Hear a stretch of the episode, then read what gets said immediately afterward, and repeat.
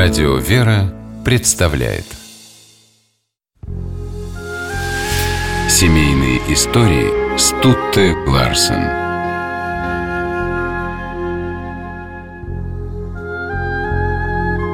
Даже гениальным детям сложно проявить свои способности, если им в этом не помогают родители. Французский ученый и религиозный мыслитель Блес Паскаль был феноменально одаренным ребенком но вряд ли он смог бы доказать названную его именем теорему, изобрести счетную машину, написать знаменитый трактат «Мысли», если бы не его отец, Этьен Паскаль. В своем родном городе Клермон-Ферран отец Блеза был одним из самых уважаемых граждан.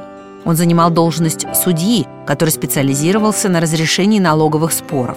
В возрасте 28 лет Этьен женился на дочери местного чиновника Антуанетти Брегон. Честный, суровый и непреклонный Этьен и умная, кроткая, набожная Антуанетта нежно любили друг друга. Вскоре у них родились дети – девочки Жильберта и Жаклина и сын Блез.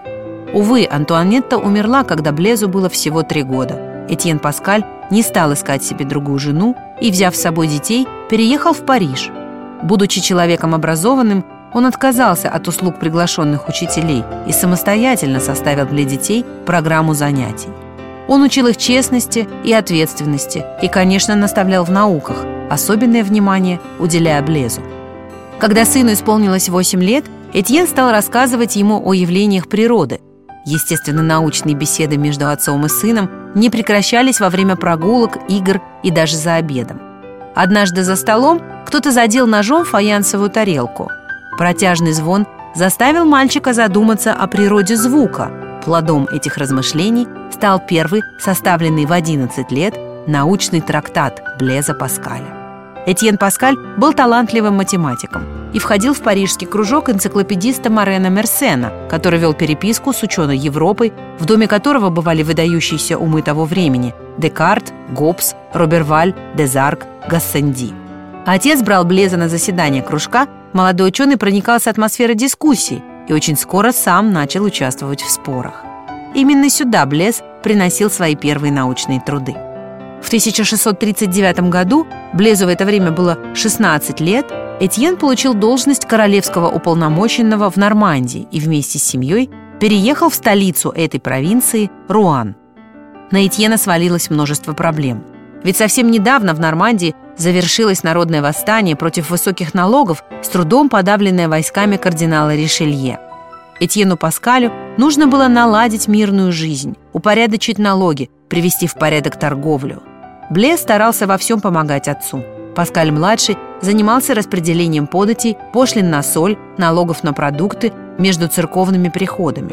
Подавляющая часть обязанностей Этьена и Блеза была связана с вычислениями, и чтобы облегчить себе и отцу труд, юноша изобрел арифмометр – машину, которая выполняет арифметические действия автоматически, без пера и бумаги. Спустя несколько лет Этьен и Блес вернулись в Париж. Теперь отец и сын уже не учитель и ученик, а коллеги. Этьен помогал Блезу в научных опытах, иногда участвовал в переписке с его оппонентами. Однажды на Парижской улице Этьен упал и вывихнул себе бедро – Лечить отца пришли известные в округе хирурги, которые принадлежали последователям голландского теолога Корнелия Янсения. Этот мыслитель проповедовал абсолютную необходимость для спасения божественной благодати без важности усилий самого человека.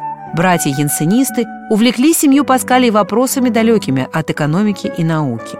С этого момента начинается история религиозных исканий Блеза Паскаля – Младшая сестра Жаклина задумывается о монашестве, и сам Этьен становится более набожным, что проявляется, например, в воспитании внука, сына Жильберты, которого дедушка наставлял в благочестии.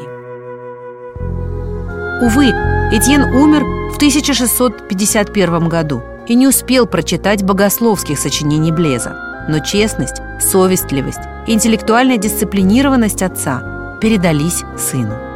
Существуют два правила – совесть и закон Божий. И нет другой цели, кроме милосердной любви к Богу. Так писал Блес Паскаль в письмах к провинциалу. Наставления Паскаля-старшего не пропали даром.